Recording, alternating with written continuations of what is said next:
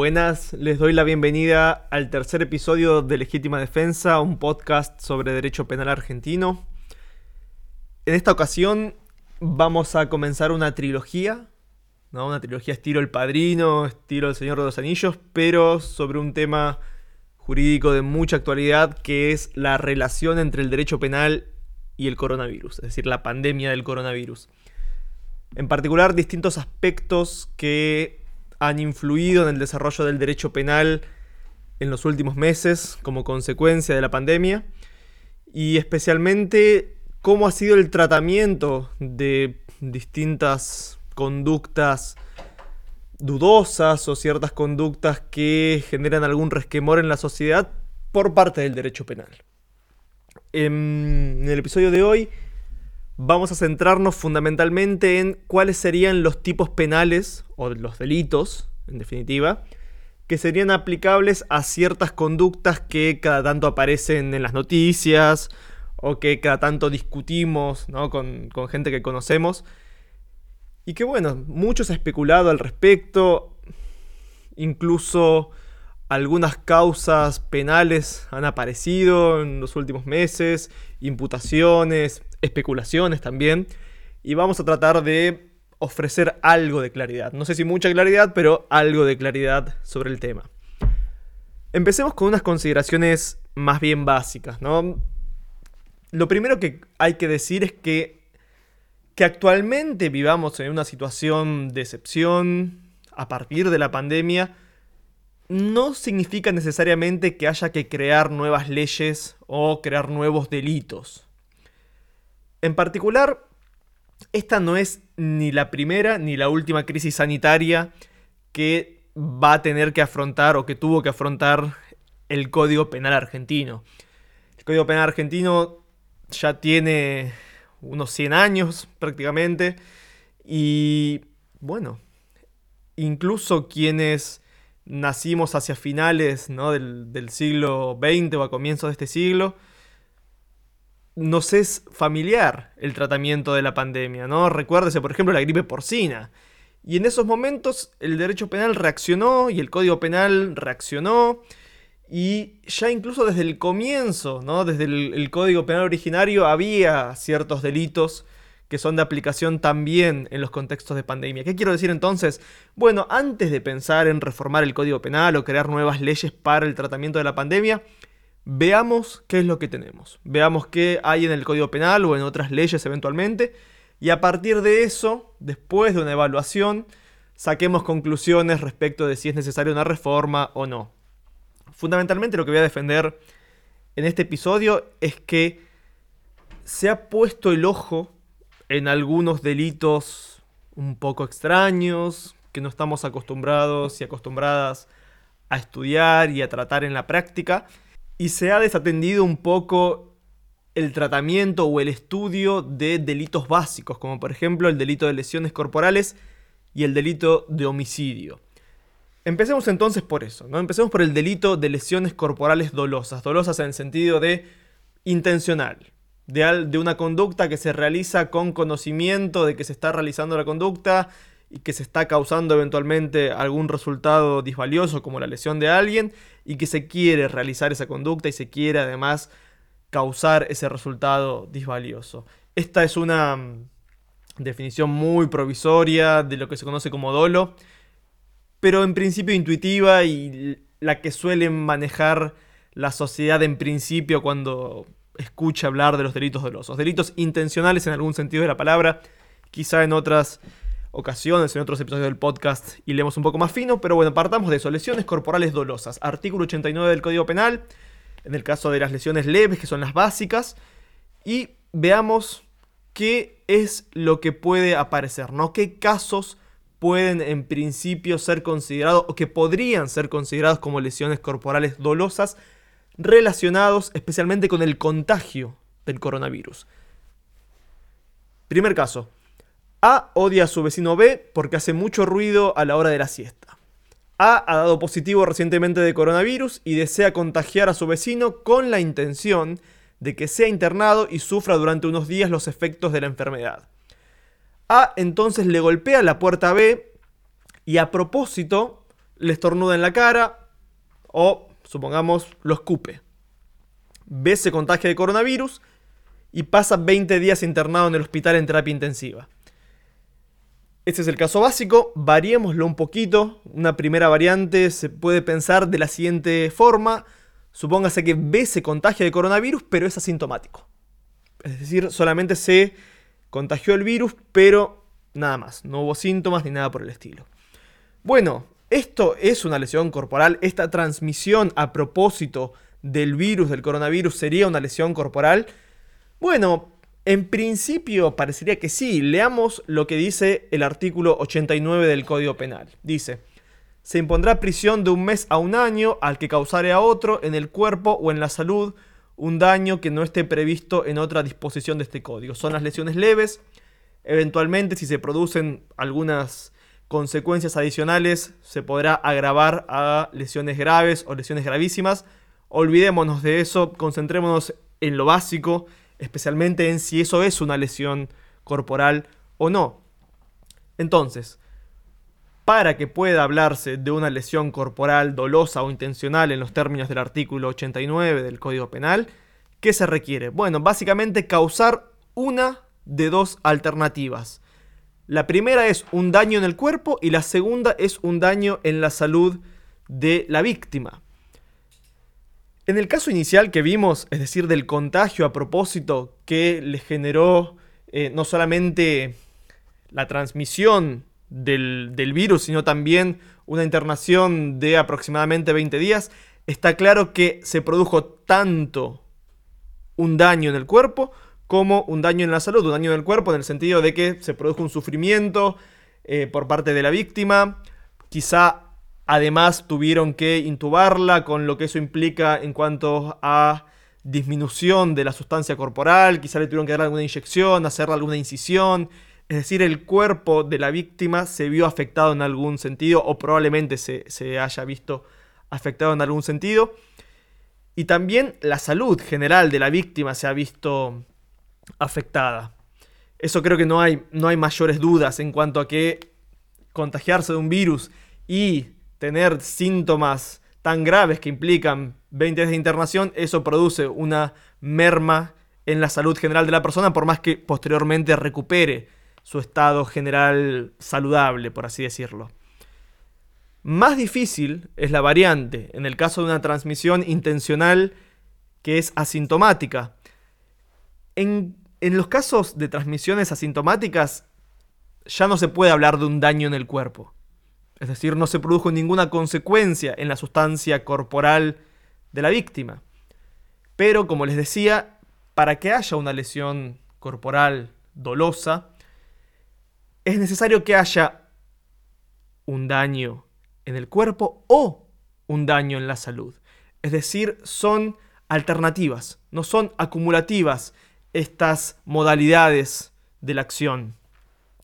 Entonces, se produce, en este caso, si bien no estamos en presencia de un daño en el cuerpo, sí un daño en la salud, esto está muy discutido está muy discutido, quizá no tanto en Argentina respecto del coronavirus en sí. Yo no he visto discusiones específicas respecto del coronavirus, pero sí se ha discutido históricamente respecto de la transmisión de otras enfermedades. Por ejemplo, del virus del SIDA. Especialmente, bueno, ¿qué pasa con la transmisión en principio que no genera síntomas de VIH? ¿Eso se puede considerar un una lesión dolosa a la víctima? Sí, no, ¿por qué? Bueno, eh, hay toda una discusión que se viene produciendo desde hace ya unos, yo diría, 30 años, y la cuestión no es tan sencilla. Pero, pero, en principio, la conclusión generalizada o la opinión, yo diría, dominante, es que sí, en estos casos se produce una lesión corporal por daño a la salud. Con independencia de que sea asintomática la persona o que en ese momento sea asintomática, es decir, que todavía no hayan aparecido los síntomas, se considera que hubo un daño a la salud. Es decir, tener el cuerpo en un estado igual, en principio, al anterior al contagio, pero con el agregado del virus, se considera una disminución general al estado de salud de la persona afectada. En otras palabras, no es lo mismo tener un cuerpo libre de un virus, por más que no genere síntomas, que un cuerpo con el virus. Entonces, la respuesta es positiva en los dos casos, tanto en el caso de la internación como en el caso asintomático. En ambos supuestos se produce una lesión corporal dolosa, al menos en casos como los que acabamos de plantear que no generan mayores dificultades. Pero pensemos en un segundo caso, que quizás es un poco más usual. A va a una fiesta de casamiento a pesar de haber sido diagnosticado con coronavirus. En esa fiesta, en la que no se tomaron mayores resguardos para evitar riesgos, se contagian coronavirus unas 20 personas. ¿Sería punible A por lesiones dolosas, al menos con dolo eventual? ¿Qué es esto dolo eventual? Seguramente lo escucharon varias veces en los noticieros o, o lo leyeron en los diarios. Bueno, se considera que también actúa con dolo o intencionalmente quien, si bien no quiere directamente generar la consecuencia dañina de su comportamiento, se la representa, sabe que puede llegar a generar esa conducta, es decir, se representa un riesgo de, perdón, no la conducta, sino un riesgo de crear ese resultado y lo acepta. De algún modo lo acepta, lo quiere, le es indiferente, hay toda una discusión al respecto. De vuelta quizá veamos un poco más sobre dolo en otros episodios de este podcast, pero por ahora basta con saber eso. Y parecería que este es un caso claro de dolo eventual. Es un caso en el cual tenemos a una persona que se representó la posibilidad de contagiar al resto y de todos modos decidió realizar esa conducta potencialmente lesiva. ¿Tenemos una lesión corporal dolosa? Bueno, en principio parecería que sí, pero también aparecen los problemas que se estudiaron en, el marco del derecho penal respecto de la transmisión de enfermedades como el SIDA. ¿Por qué? Porque si bien esta persona que fue diagnosticada con coronavirus y que sabe que tiene coronavirus va intencionalmente a la fiesta, las otras personas que participan de la fiesta también realizan un comportamiento a propio riesgo. Las otras personas saben que estamos en un contexto de pandemia, las otras personas saben que puede haber alguna persona contagiada y sin embargo deciden arriesgarse porque, bueno, quieren ejercer su libertad y quieren pasarla bien o lo que sea, motivos totalmente aceptables o razonables, pero asumen ese riesgo. Entonces la pregunta es, bueno, ¿quién tiene que cargar con las consecuencias de esa decisión arriesgada? ¿La persona que fue a la fiesta sabiendo que tenía coronavirus y asumiendo la posibilidad de llegar a contagiar al resto. O las otras personas que decidieron ir a un casamiento con muchas personas, también asumiendo la posibilidad de llegar a ser contagiadas por alguna otra persona. Muy discutidos están estos casos. Se ha escrito mucho al respecto, en especial sobre las enfermedades de transmisión sexual, sobre los riesgos que asumen las personas que realizan ciertas conductas. La consecuencia, o mejor dicho, la conclusión que se puede sacar es que no es claro. Hay razones, en principio, para quizá imputar a esa persona por lesiones eh, dolosas con dolo eventual, pero hay que ser conscientes de este problema. Bueno, quizá realizaron también un comportamiento arriesgado de las otras personas y en ese sentido no estemos realmente en presencia de una lesión corporal. Pasemos a un tercer caso, ahora ya vinculado a homicidios, no a lesiones. Artículo 79 del Código Penal, homicidio doloso, es decir, homicidio intencional. A participó de dos fiestas clandestinas. Unos días después se confirma que muchos de los participantes de las dos fiestas tenían COVID, incluyendo una persona con la que A tuvo contacto sexual. A sabe esto, pero de todos modos decide visitar a su abuelo B de 90 años en un espacio cerrado e incluso charlan a unos pocos metros de distancia, confiando en que obviamente no pasará nada. El abuelo B se contagia a coronavirus y muere unos días después.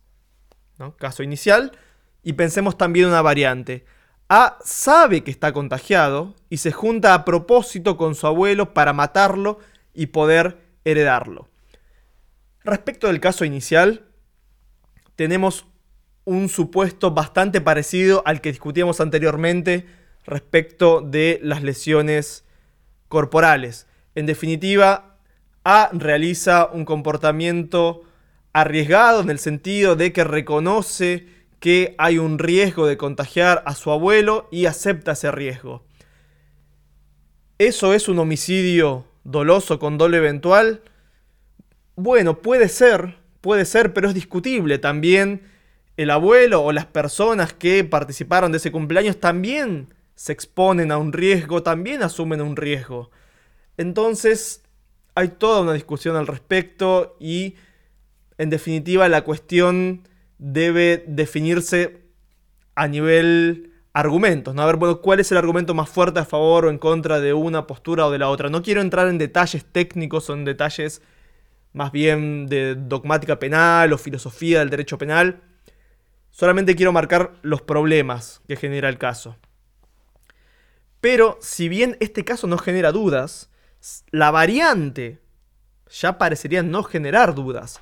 Si A sabe que está contagiado, no lo sospecha, sabe que está contagiado, y a propósito visita a su abuelo para contagiarlo, matarlo y heredarlo, bueno, ahí creo que diríamos casi sin dudas que se trata de un homicidio doloso e incluso que se trata de un asesinato, de un homicidio agravado por codicia, artículo 80, inciso 4 del Código Penal. Entonces, bueno, también en ciertos casos puede aparecer el delito de homicidio. Esto es un tabú en definitiva, porque eh, nuevamente estamos en una situación de excepción, no queremos andar aplicando derecho penal como la principal herramienta para la solución de estos problemas sociales. Y hay cierto resquemor a realizar imputaciones por lesiones, por homicidios, etc. Y eso es más que razonable, es más que justificado ese temor. Pero después puede aparecer algún caso que sea, bueno, especialmente grave, y ahí quizás sea necesario acudir a una imputación por lesiones dolosas, por homicidio doloso, etc. Y no nos olvidemos, a su vez, que también tenemos variantes imprudentes, tanto del delito de lesiones como del delito de homicidio. Es decir, uno puede ser castigado no solamente por causar intencionalmente la muerte o lesionar intencionalmente a otra persona, sino también por hacerlo de forma descuidada, de forma negligente. Por más que uno no tenga como meta realizar eh, ese acto disvalioso y generar esa consecuencia disvaliosa, bueno, también el Código Penal castiga la causación de una muerte o la causación de una lesión por imprudencia, por un acto descuidado. Sin embargo, el problema que tiene la imprudencia en general es que como la parte, digamos, subjetiva, lo que está en la cabeza del autor, es decir, la intencionalidad en algún sentido, no es relevante, ya no importa si quiso o no quiso, si se representó o no se representó lo que hacía eh, el autor, sino que lo que interesa es el carácter, en cierto sentido, objetivo del comportamiento descuidado es lo que se conoce en términos técnicos como una violación a una norma de cuidado. Eso es lo que se castiga con la imprudencia o negligencia. Hay que determinar, en definitiva, si esa persona violó una norma general de cuidado, ¿no? Normas sociales que establecen las reglas básicas sobre cómo debemos comportarnos con el resto de las personas. Y en casos de contagio de coronavirus, en este contexto de incertidumbre, con algunas restricciones, pero que van y vienen, no es fácil determinar cuándo se vulnera ese cuidado debido general en el contacto con el otro. Tampoco es fácil en casos normales. También en casos de homicidios tradicionales o lesiones tradicionales no es fácil determinar cuándo alguien viola una norma de cuidado debido. Pero acá los problemas se hacen mucho más eh, notorios, por así decirlo. Hagamos algunas preguntas quizás retóricas. Usar transporte público con algunos síntomas que podrían indicar coronavirus, ¿es una violación a la norma de cuidado? No sé. Ir a la oficina después de haber tenido contacto con una persona sospechada de coronavirus sería violar la norma de cuidado que podría dar lugar a una responsabilidad penal por imprudencia? Dudoso. Ir a un almuerzo familiar después de un viaje en avión y un PCR negativo sería una violación de la norma de cuidado. E incluso si se viola una regla estatal, una restricción a la libertad, supongamos por decreto, por lo que sea, bueno, ¿cuál es el límite? Todas las vulneraciones a las reglas estatales son violaciones al deber de cuidado que pueden dar lugar a una responsabilidad por lesiones u homicidio en forma imprudente? No sé, en la discusión más técnica, en la discusión más académica, se suele hablar con ciertas categorías, se, suelen utilizar algunos conceptos interesantes para llegar a una conclusión, como por ejemplo adecuación social, riesgo permitido. Bueno, lo que se requiere es que el, el comportamiento sea parte de lo que es socialmente adecuado, del riesgo que como sociedad estamos dispuestos a tolerar o ya no tolerar, etc. Pero como quiera que sea, me parece que lo importante es señalar que no es para nada sencillo determinar cuál sería la regla de cuidado a ser cumplida en el caso concreto y cuya violación permitiría una imputación por un delito imprudente. Entonces, ante esta incertidumbre, mi recomendación o mi intuición me dice que hay que ser especialmente cuidadosos, por un lado, y por otro quizás requerir algo especialmente importante, es decir, un comportamiento gravemente descuidado o algo parecido. Ese podría ser un punto intermedio, un equilibrio, para no dejar de considerar algunos casos como homicidios o lesiones imprudentes, es decir, no cerrar de antemano la posibilidad de discutir algunos casos desde la perspectiva del derecho penal, pero por otro lado mantener cierta prudencia en las conclusiones y en las eventuales imputaciones contra personas que están obviamente pasando por una situación difícil como todas las demás. Eso con respecto a los tipos penales básicos, lesiones eh, y homicidio fundamentalmente. Ahora quisiera concentrarme en dos delitos ya más específicos, ya más raros, pero que tuvieron cierta, cierto momento de fama, ¿no? Ciertos minutos de fama, especialmente el año pasado, especialmente al comienzo de la pandemia, pero que bueno, que en cualquier momento pueden, pueden volver, ¿no? Puede haber eh, una remake de, de estos delitos. En particular, se habló mucho del artículo 202 del Código Penal y del artículo 205 del Código Penal. Empecemos por el 202, ¿no? ¿Qué dice el artículo 202 del Código Penal? Dice, será reprimido con reclusión o prisión de 3 a 15 años el que propagare una enfermedad peligrosa y contagiosa para las personas. Quisiera concentrarme, antes de evaluar el delito en sí, en la pena. La pena es altísima. 3 a 15 años. Es decir, coincide parcialmente con la pena del homicidio. Es un montón. Es un montón. Y lo que se requiere, es decir, las condiciones para la aplicación de este tipo penal, es propagar la enfermedad, ¿no? Esta enfermedad peligrosa y contagiosa que es el, coronavirus, nadie dudaría respecto de este elemento, ¿no? Se, se trata efectivamente de una enfermedad peligrosa y contagiosa. Y la pregunta es, bueno, ¿cuándo se puede decir que alguien propaga esa enfermedad? Pensemos en el siguiente caso, que está adaptado de alguna que otra situación que se produjo el año pasado. En un momento de incertidumbre en el que el mundo comienza a tomar conciencia de la magnitud de la pandemia, el ciudadano argentino A se encuentra en Uruguay. A pesar de haber sido diagnosticado con coronavirus, decide viajar en buquebús a la Argentina, mintiendo sobre sus síntomas y sobre el diagnóstico que le habían realizado. Debido a eso, varios pasajeros se contagian y tienen que ser aislados antes de llegar a la Argentina. Supóngase que son aislados en hoteles o donde sea y se corta ahí la cadena de contagio. No, hay mayores eh, inconvenientes, nadie termina lesionado tampoco, queda ahí. Pero pensemos también en una variante. No solo se contagian varios pasajeros, que tienen que ser aislados, sino que además eso produce un efecto en cadena que termina contagiando a miles de personas. ¿No?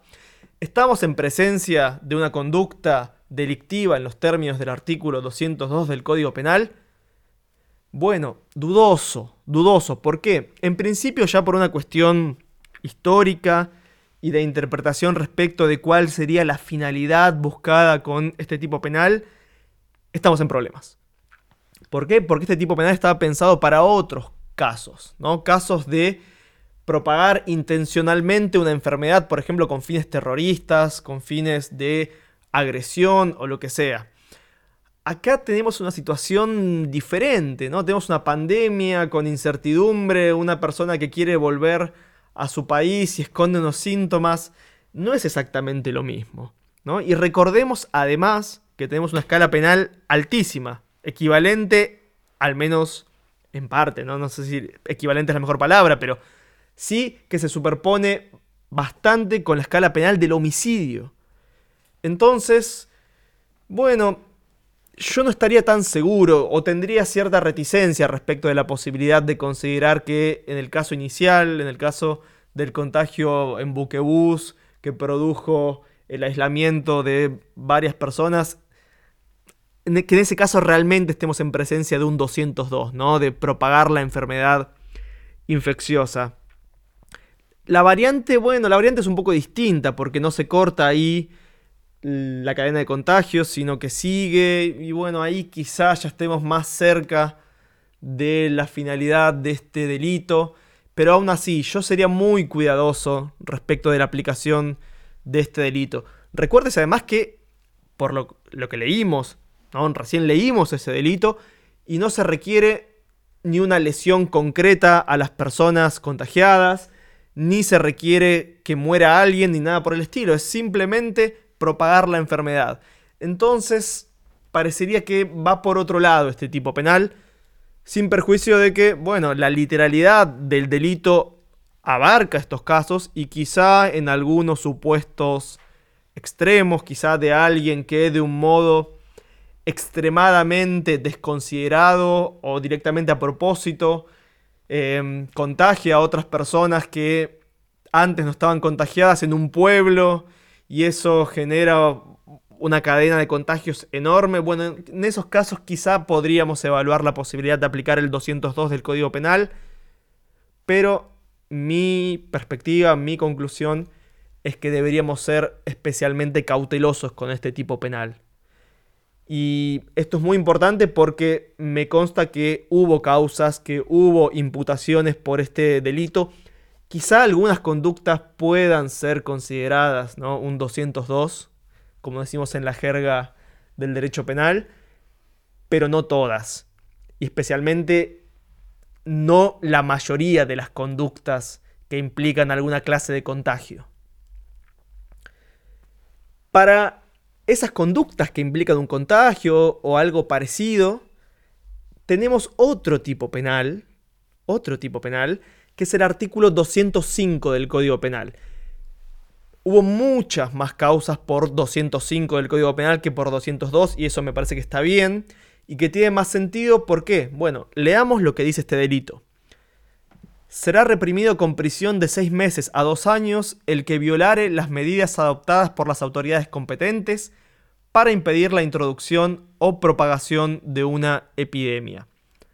Acá vemos que la pena es drásticamente inferior. Ya tenemos seis meses a dos años, mucho menor. También tenemos un delito que no requiere una lesión efectiva a una persona, tampoco la muerte de nadie.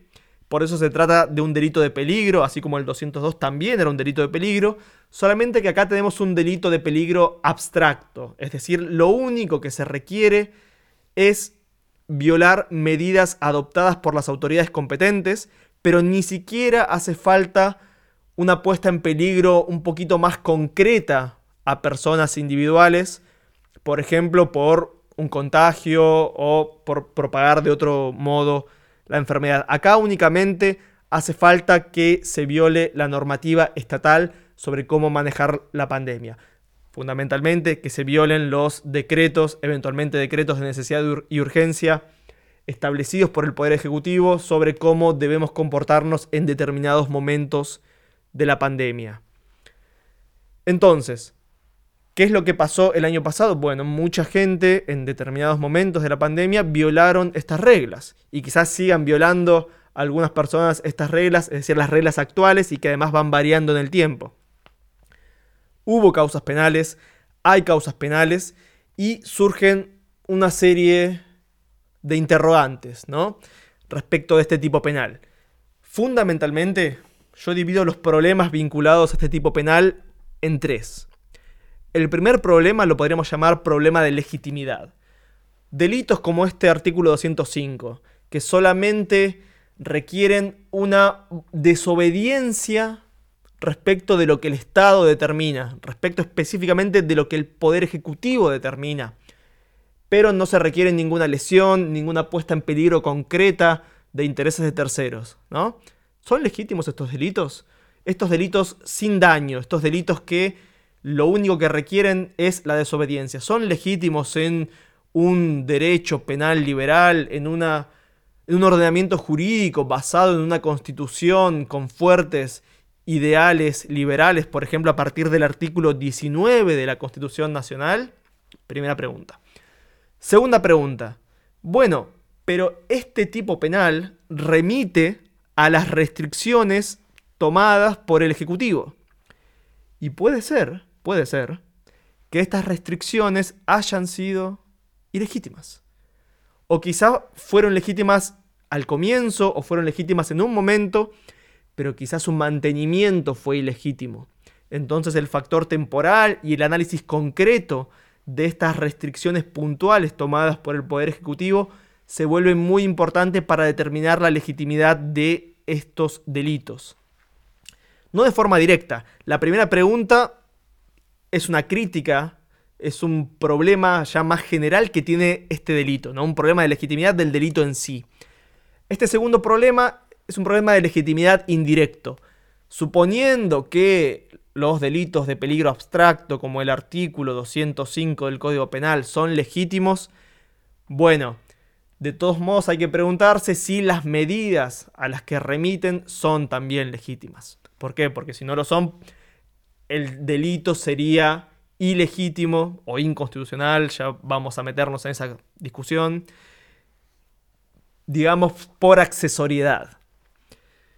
Y la tercera cuestión también muy importante, es qué pasa con la aplicación de lo que se conoce como la ley penal más benigna, cuando se eliminan las medidas sanitarias del gobierno que fueron violadas originalmente por la persona imputada. Es decir, supongamos que la persona vulnera la normativa en un determinado momento que prohibía salir a correr, y le hace una causa por el artículo 205 del Código Penal.